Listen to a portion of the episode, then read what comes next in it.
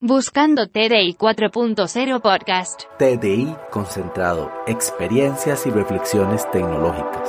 Un spin-off de TDI 4.0 Podcast.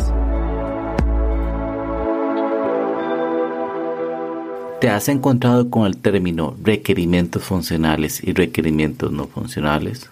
Bueno, si quieres saber más sobre el tema, te invito a escuchar mi reflexión el día de hoy. ¿Cuál es la diferencia entre los requerimientos no funcionales y los requerimientos funcionales? Pero bueno, primero vamos a definir qué es un requerimiento. Un requerimiento es la expresión de una necesidad, básicamente. Eso es un requerimiento. Y normalmente cuando hacemos un análisis sobre un software, tenemos los requerimientos funcionales y los requerimientos no funcionales. Comencemos con lo más fácil los requerimientos funcionales. Un requerimiento funcional es una declaración de un servicio, una necesidad o una función que el usuario tiene o que el usuario requiere o que el usuario solicita. Puede ser totalmente general o puede ser muy detallado. Podría ser que el, usuario sinceramente nada más me diga el sistema debe permitir que se registren correos electrónicos y listo.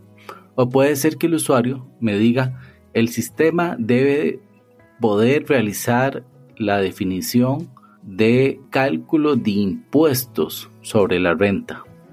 ¿Ok? Esos son requerimientos funcionales, son cosas que los usuarios me están pidiendo y normalmente son especificadas por el cliente o por el usuario. Y luego vamos al siguiente punto. ¿Qué son los requerimientos no funcionales? Los requerimientos no funcionales son normalmente declaraciones de cualidades que va a tener un software o un sistema. Por ejemplo, puede ser un tema de rendimiento, puede ser un tema de seguridad, puede ser un tema de usabilidad. Por ejemplo, puede decir que un tema de rendimiento que debe mm, responder en aproximadamente dos segundos cada página web que yo esté accesando un tema de seguridad puede ser que los datos tengan que estar cifrados para el usuario y un sistema de usabilidad, un tema de usabilidad es que tenga que ser utilizado, por ejemplo, en dispositivos móviles. Puede ser algunas funcionalidades de usabilidad. Los requerimientos no funcionales normalmente son más especificados por un equipo técnico, ya sea un arquitecto, un líder técnico, un desarrollador o la misma organización normalmente nos va a definir cuáles son estos requerimientos no funcionales.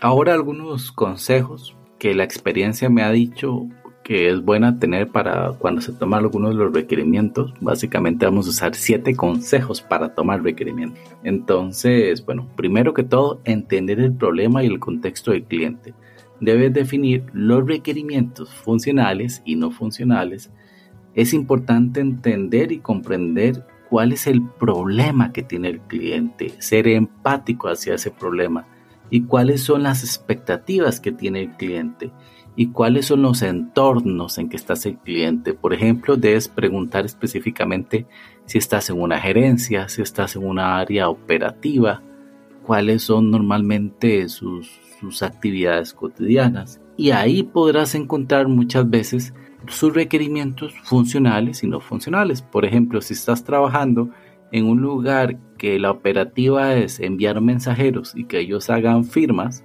y tomen ciertos datos, bueno, entonces podrás definir muchas veces un requerimiento no funcional. Tiene que ser un dispositivo móvil que sea utilizado en cierto tipo de tabletas o puede ser en este caso un dispositivo que sencillamente deba tomar fotos, ¿verdad? Es un requerimiento no funcional que puedes encontrar. Otro tema que debes realizar es usar técnicas adecuadas para eh, la recopilación de requerimiento, obtener los requerimientos. Existen diferentes métodos para obtener los requerimientos y técnicas que utilizan ya los profesionales que se dedican a esto, pero los más utilizados normalmente son las entrevistas, la observación y lo que se llaman encuestas, encuestas bajo un tema específicamente. Para esto debes realmente escoger cuál es la mejor técnica que necesitas para el proyecto. Para esto hay un tema muy amplio que te da el Backbook, el Body of Knowledge of Business Analysis Guide, que es una guía especializada para eso, y los invito a buscar más de ese tema. Otro tema que debes tener es saber documentar los requerimientos de forma clara y precisa. Los requerimientos deben expresarse al lenguaje del usuario y que todos los involucrados del proyecto puedan entender fácilmente estos, estos requerimientos. Tratar de no tener muchas ambigüedades, contradicciones o hacerlo de forma general debe ser específico a cuál es la necesidad o requerimiento que se quiera a nivel del sistema. No es lo mismo decir, sinceramente, eh, el sistema requiere una que se registre en las cuentas de correo electrónico que decir el usuario del área de administración requiere que sea registrado un correo electrónico el cual valide que se pueda registrar este usuario por medio de su cuenta de Active Directory. No es lo mismo, se tiene que definir de diferentes formas. O por ejemplo, no es lo mismo pedir sencillamente que la cuenta de correo electrónico sea doblemente validada por otra aplicación externa. Clasificar y priorizar los requerimientos.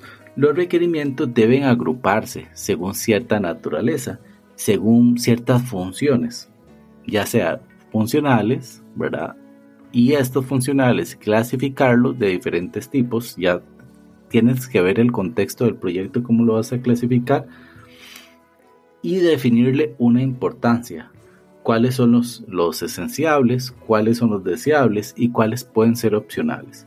En este caso, normalmente bajo mi experiencia yo los pongo normalmente alto, medio o bajo el nivel de criticidad y normalmente le puedo dar, eh, definir algún tipo de prioridad. Bueno, esto ya muchas veces la prioridad y todo esto lo define otra persona que puede ser un product owner no vamos a conversar de este tema en este episodio, pero este te puede ayudar. Validar y verificar los requerimientos.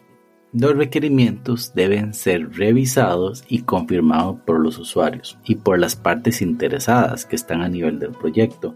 Para eso es que normalmente se documentan, porque el documento debe ser revisado. Debes ver si cumple con un lenguaje adecuado, si cumple con las necesidades y con las expectativas, también pueden ser verificados por equipos técnicos o desarrolladores para que pueda ser consciente de que, mm, de que es entendible. Aquí un tema importante es darse a entender y que el usuario tenga una expectativa clara del posible producto que va a tener específicamente. Por ejemplo, si conversamos con el tema del correo electrónico, puede ser de que describas que el correo electrónico solamente puede ser un correo electrónico de la empresa o de la organización o puede ser un correo electrónico de cualquier mm, emisor de correos electrónicos. Pero el usuario tiene que tener esa expectativa muy clara. Hay que ser claro con el tema de, de los requerimientos y al validarlo puede hacer de que ahí descubras que realmente no habías entendido muy bien la necesidad del cliente. Gestionar los cambios de los requerimientos. Los requerimientos tienen un ciclo de vida. Depende del el plan de toma de requerimientos que hayas tenido.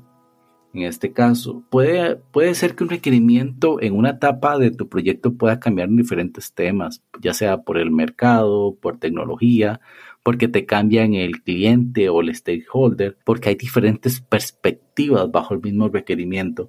Pero para ellos tienes que gestionar los cambios. Llegas a un acuerdo, es revisado este requerimiento y si otra vez existe un cambio que debe realizarse porque encontraste algo más adelante cuando exploraste un nuevo requerimiento, no hay problema, lo puedes ajustar. Eso sí, esto puede ser un ciclo infinito, ten cuidado cuando tomas estos tipos de requerimiento. Y por último, trazar los requerimientos. Uno de los mayores errores que normalmente he visto cuando se toman los requerimientos es que no se hace una traza adecuada de un requerimiento inicial hacia algunos requerimientos que están asociados a nivel de, del usuario. No se lleva en este caso una relación entre sí y los diferentes elementos que va teniendo el proyecto. Cuando haces un diseño, lo que tienes que hacer es específicamente decir, este requerimiento puede tener un subrequerimiento y está ligado de esta manera. Normalmente hay algunas características, se le pone una, codificación al requerimiento. Si tienes un documento de requerimiento lo puedes ligar ahí específicamente. Y bueno, estos son algunos de los consejos básicos para la toma de requerimientos, pero recuerda, tienes requerimientos funcionales y requerimientos no funcionales. Normalmente cuando analizas una necesidad, lo que estás descubriendo son los requerimientos funcionales.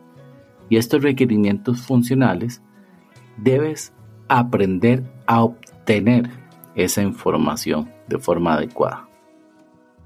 Y hasta aquí el episodio de hoy de TDI Concentrado, un spin-off de TDI 4.0 Podcast.